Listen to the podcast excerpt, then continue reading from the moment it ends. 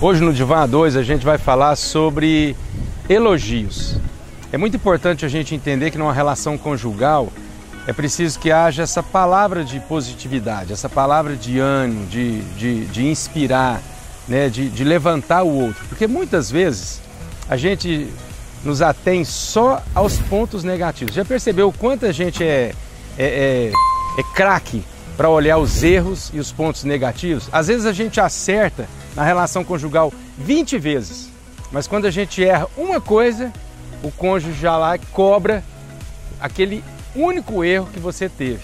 Então hoje a gente quer falar sobre isso, sobre a gente ponderar tudo isso e a gente trabalhar mais essa questão do elogio, da gente olhar para o outro e ver a qualidade e a gente não só ver, mas a gente verbalizar, isso. a gente fazer com que o outro ouça de nós, né? O quanto é bom a gente receber um elogio, né, Kelly?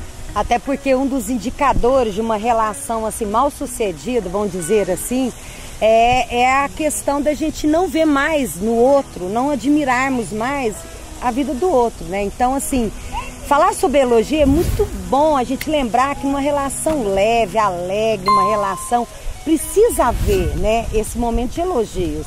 Senão a gente fica pesado, a gente acorda todos os dias, a gente quer só pontuar, né? Aquilo que é o erro, que é aquilo que é o defeito, porque nós não somos perfeitos, né? São duas pessoas imperfeitas que se unem, na verdade. E lembrar de que no começo das relações, quando a gente. O começo do namoro, tem tantos elogios, por que, que a gente vai perdendo, né? Essa hum. sensibilidade de nos elogiarmos, de é admirar a vida um do outro. É verdade, eu estava lendo sobre uma pesquisa feita na Universidade da Califórnia, nos Estados Unidos, onde o, o, o resultado desse, dessa pesquisa, desse teste, foi o seguinte, que no namoro e no noivado, a gente tem uma tendência a conversar mais, elogiar mais, a gente ser mais franco, a gente falar é, é, dos pontos positivos. E depois que a gente casa, a gente vai perdendo. É uma coisa interessante. Por que, que a gente vai esfriando nesse aspecto de elogiar o outro, de falar o quanto o outro é importante na relação? Eu fico vendo muitos relacionamentos onde a gente vai perdendo toda essa sensibilidade né?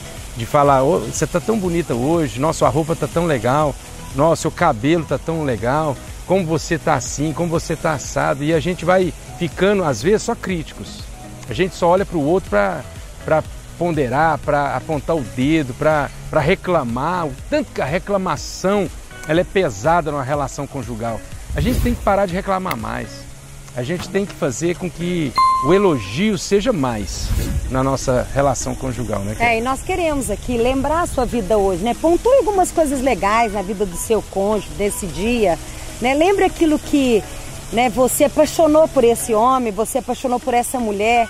Lembre algumas coisas, né, que foram fator, né, decisório nessa relação e faça o elogio na vida desse desse homem que você ama ou dessa mulher que você ama, né, Gilberto? E para aproveitar esse momento, eu quero te falar, você está tão bonita hoje.